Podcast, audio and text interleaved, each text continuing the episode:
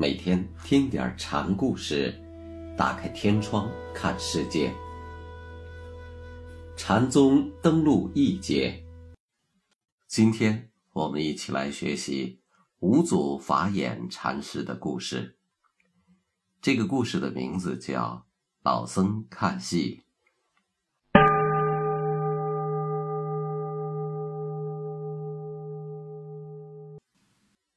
五祖法眼禅师是三十五岁时才学法出家，先是在成都修习唯识白法论。三藏玄奘法师曾经说过：“如人饮水，冷暖自知。”法眼对这句话百思不得其解，心中暗想：冷暖当然是可以感知的。那么自知到底是什么呢？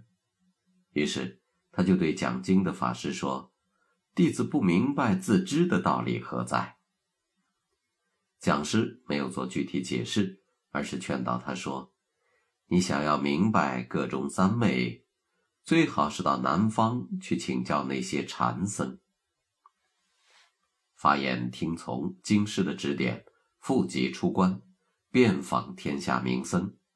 可心中的疑惑却一直没有解开。此后，法眼投到了元照本禅师的门下习禅。古今各种公案参究殆尽，只是对下面这段公案一直没有理出个头绪。有僧人问兴化禅师。四面八方来时怎么办？兴化告诉僧人说：“打中间的。”那人刚行礼谢过，兴化就又接了一句：“我昨天到一处山庄化斋，途中遇上一阵狂风暴雨，就跑到谷种里躲了一会儿。”兴化说这些话是什么意思呢？法眼抱着一团，去向本禅师求教。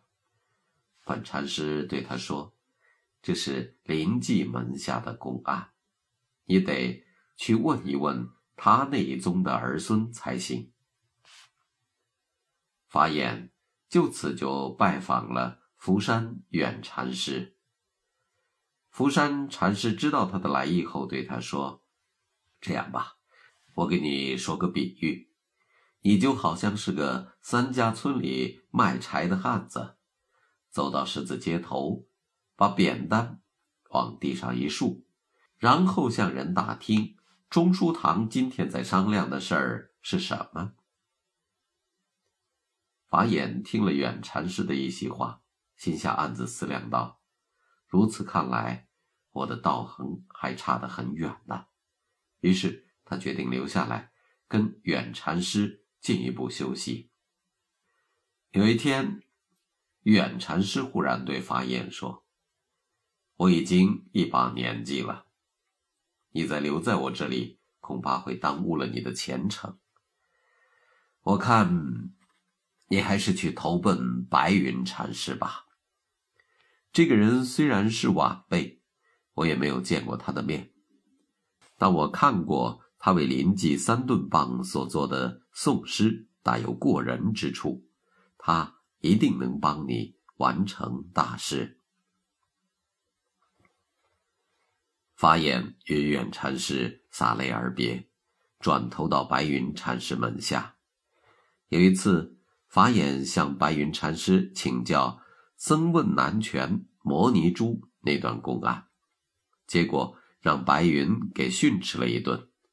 法眼当即若有所悟，速成一计呈给了白云，道是：山前一片闲田地，插手叮咛问祖翁，几度卖来还自买，为怜松竹引清风。白云看过以后点头认可。让他掌管禅院的末事。过了一段时间，白云对法眼说：“最近从庐山来了几位禅客，几个人倒是各有所悟，让他们说也能说得有理有据，让他们参公案也能参出个子丑寅卯，甚至让他们下几句机语也能应付自如。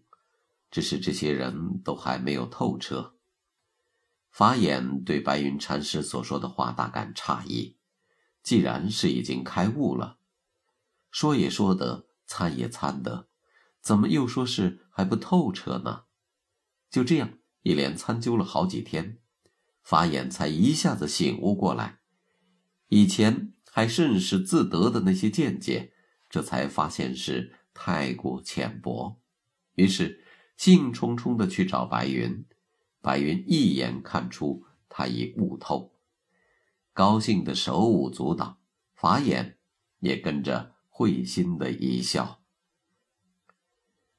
白云禅师有次对僧众说：“古人有句话叫‘如镜铸像’，请问在相成之后，镜子到哪里去了？”大家踊跃对答。你一言我一语，各抒己见。白云每次都摇摇头，不很满意。这时候，法眼站起来说：“我看并没有多出什么来。”白云笑着对大家说：“法眼是真正悟透了呀。”此后，便让法眼分座讲法，接引学人。有弟子问。祖义教义是相同还是不同？法言回答说：“人穷志短，马瘦毛长。”师傅启发学人最亲切的地方在哪里？扭转他的鼻孔，就此离去时如何？不知痛痒的人。达摩面壁九年的目的是什么？还没有考虑成熟。二祖立雪时怎么样？将错就错。那断臂安心的事又该怎么理解？隋炀帝开汴河，百尺竿头，怎样才能快进一步？走快点就行了。林继宗宗风如何？忤逆闻雷。云门宗宗风如何？红旗闪烁。曹洞宗宗风如何？寄信不到家。维养宗的宗风如何？断碑横古路。这个弟子向法眼行礼答谢，不再往下提问。法眼却反过来问道：“你为什么不问？”法眼宗的宗风呢？留给师傅来问了。法眼在堂上讲法时，曾对众僧说：“贫僧昨天进城，看到一棚傀儡，忍不住也凑到前面去瞅了个热闹。你看那人物的面相，有的端庄奇特，有的丑陋不堪，动转行止。”青红赤白，倒也栩栩如生。你再仔细瞧瞧，原来那青布幔里有人在背后操纵。老僧忍俊不禁，便向他打听长史贵姓。不料那人却对我说：“老和尚，你只管看就是了，打听这个干嘛？”贫僧让他这么一问。还真是无话可说，无理可申。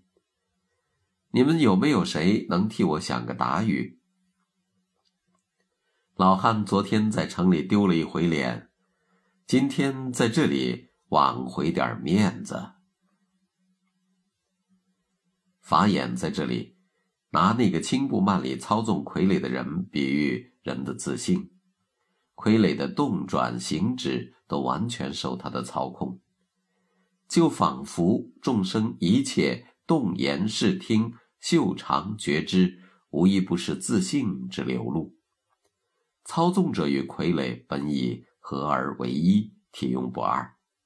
你若强分能锁，去问幕后人物，内外合道的境界便消失了，只能体会，不能探问。法眼门下出过几位有名的高足，佛果克勤、佛见慧勤、佛眼清远，号称三佛。有次，法眼同三佛在寺外的凉亭上聊天，聊到深夜。归来时，禅院的灯火都已熄灭。黑暗中，法眼对三位弟子说：“你们每个人给我下一转语。”佛见说：“彩凤舞丹霄。”佛眼说：“铁蛇横古路。”佛果说：“看脚下。”法眼听了三人的回答之后说：“我宗将来一定是灭在了佛果克勤的手里。”